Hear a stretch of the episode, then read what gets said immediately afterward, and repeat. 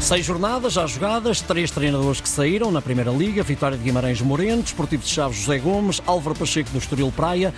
Ontem o Presidente da Associação Nacional de Treinadores dizia na Antena 1, no jornal das seis e meia da tarde, que muitas vezes a falta de maturidade e experiência de alguns dirigentes levam à contratação de treinadores sem o perfil ideal para o clube em questão. José Pereira não falava especificamente destes três nomes, mas sim na generalidade. António Tadeia, viva, bom dia.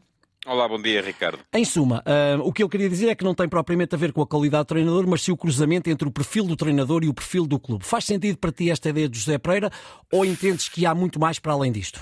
Faz muito sentido, mas há muito mais para além disso. Portanto, eh, eu acho que essa explicação só por si muitas vezes é esquecida, eh, mas eh, se a entregarmos como definitiva também pode ser muito redutora.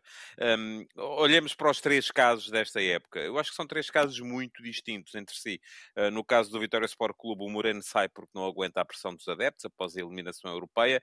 Ele tinha feito um belíssimo trabalho na época passada, mas preferiu optar, e aliás já está a trabalhar, está, está, está em Chaves mas preferiu uma situação em que não tivesse nada, nada a perder. O Chaves estava tão mal, tão mal, tão mal, tinha perdido as primeiras cinco jornadas que uh, ninguém lhe vai com certeza a sacar responsabilidades se a coisa não, não funcionar. Uh, no caso do Chaves é um, é um caso diferente já. Parece-me que aí sim, parece-me que houve um erro de casting da parte dos, dos dirigentes, porque o José Gomes, que já na época passada tinha descido em Espanha com a Ponferradina, da qual saiu, isto da segunda Liga, da qual saiu a meio da época e depois também a Portugal com o Marítimo, acho que está na altura do José Gomes também fazer ouvir um bocadinho uma, uma hum, recentra, um recentrar da sua, da sua carreira, das suas uhum. opções. Está num, está num momento mau. E depois há o caso do Estoril, que me parece ser o mais enigmático de todos. O Estoril estava, estava a propor o jogo, era uma equipa forte nesta, do ponto de vista ofensivo, estava a ter muitas dificuldades para conter os adversários atrás, mas uh, parece-me que seria uh, inevitavelmente uma equipa que poderia melhorar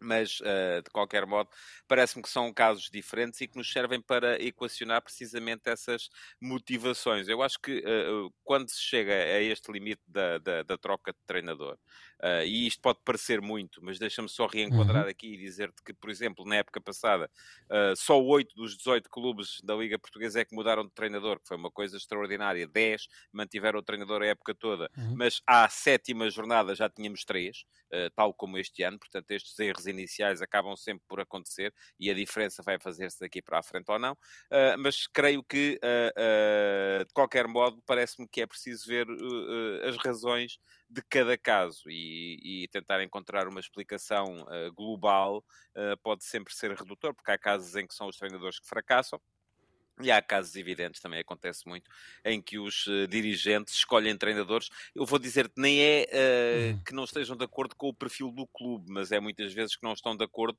com o perfil do plantel que, que têm, porque se contratam treinadores que propõem um determinado tipo de jogo e depois hum. os jogadores são contratados de outra forma e a pensar noutro tipo de jogo. Muito bem, António Tadeia rematou no último terço. Antena 1.